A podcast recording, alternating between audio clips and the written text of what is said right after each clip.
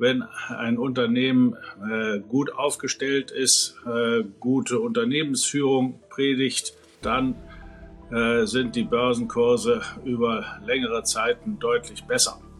Schauen wir uns mal einen Konzern an, bei dem Corporate Governance im Argen liegt. Man kann nicht der Diener äh, zweier Herren als CEO von Volkswagen und von Porsche sein, weil es dort auch unterschiedliche Aktionäre gibt. Das heißt, je nachdem, welche Entscheidungen Herr Blume trifft, hat er äh, nachteilige Wirkungen bei dem einen oder dem anderen Unternehmen.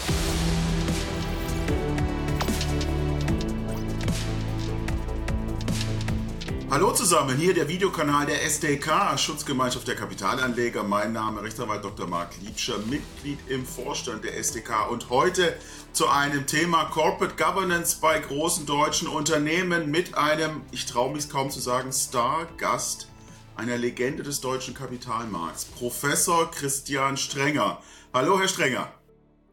Hallo, Herr Liebscher.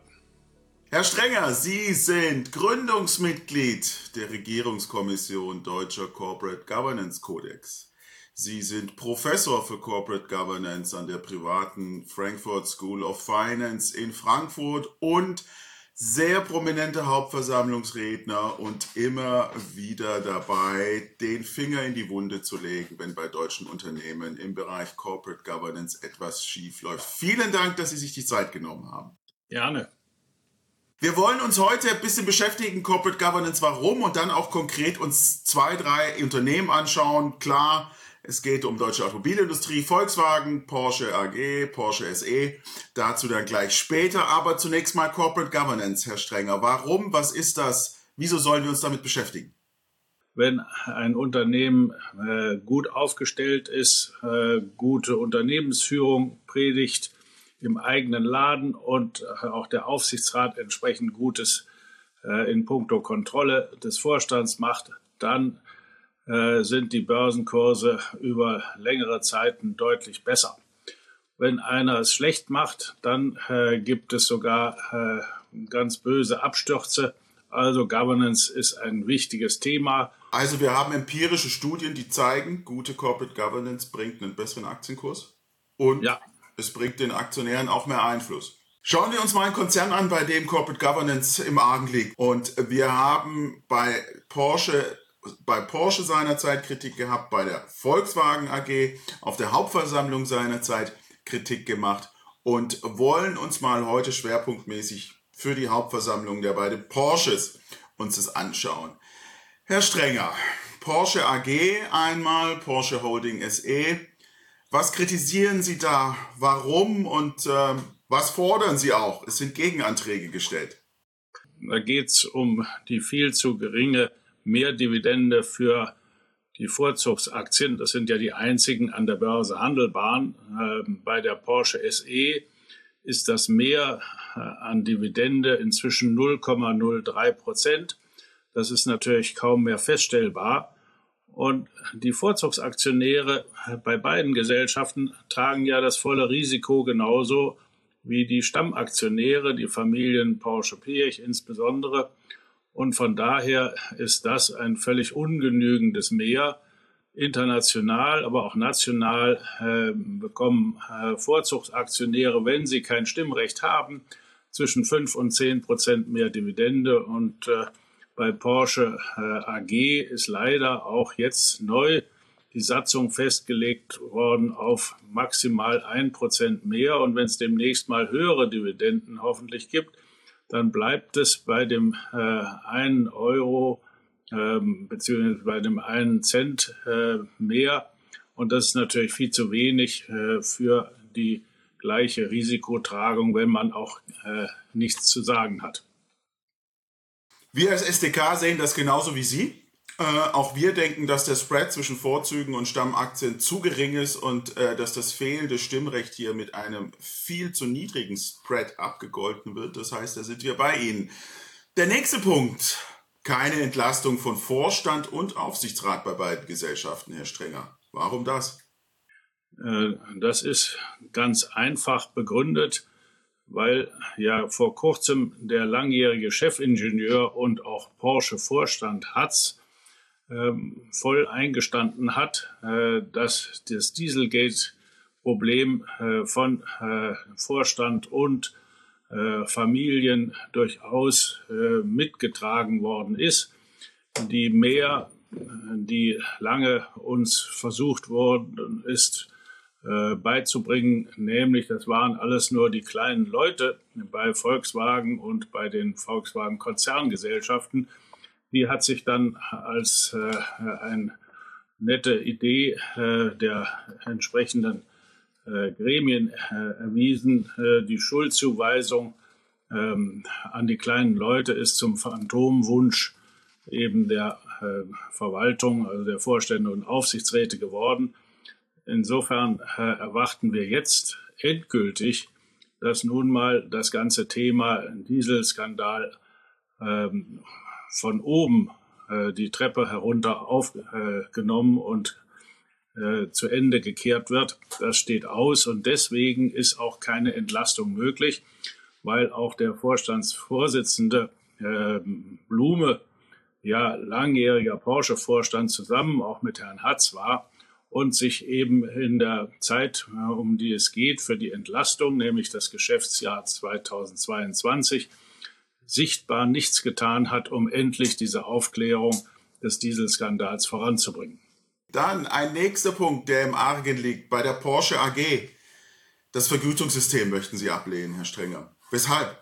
Herr Blume, ja in seiner Doppelrolle. Man kann nicht der Diener äh, zweier Herren als CEO von Volkswagen und von Porsche sein weil es dort auch unterschiedliche Aktionäre gibt. Das heißt, je nachdem, welche Entscheidungen Herr Blume trifft, hat er äh, nachteilige Wirkungen bei dem einen oder dem anderen Unternehmen. Insofern ähm, ist das äh, ähm, von vornherein ein Konstruktionsfehler.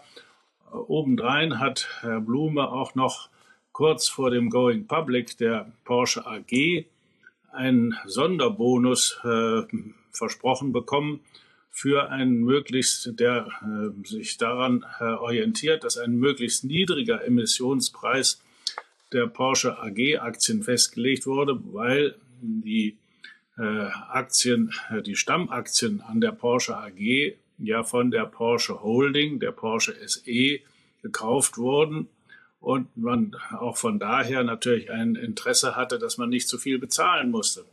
Und diese äh, Doppelfunktion von Herrn Blume und der Sonderbonus, die vertragen sich nicht miteinander.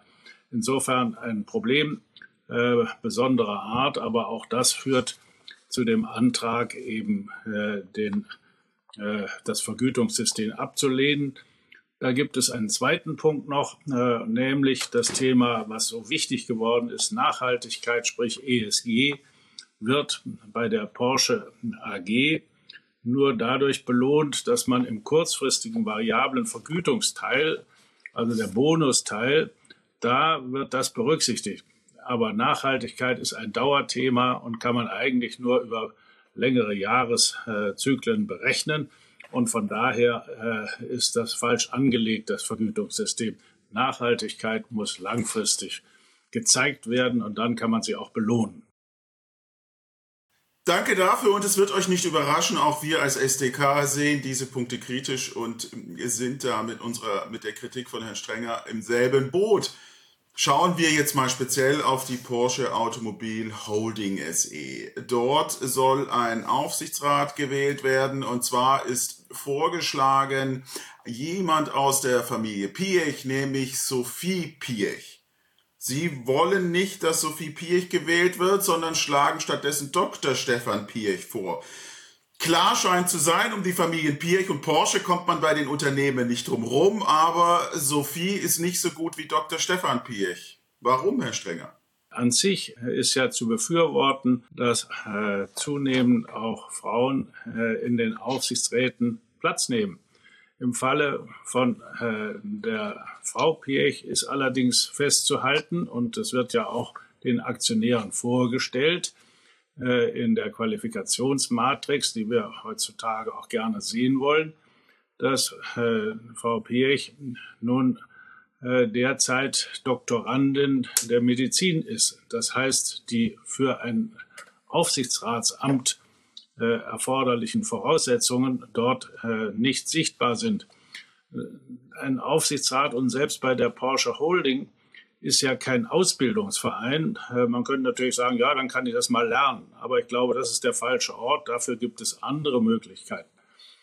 Ich habe stattdessen vorgeschlagen, dass der Dr. Stefan Piech, der jetzt schon im Aufsichtsrat sitzt und selber Unternehmer ist, äh, dort im Aufsichtsrat verbleibt. Das macht Sinn, wenn man die Familie im Aufsichtsrat ausreichend abbilden und vertreten sehen will.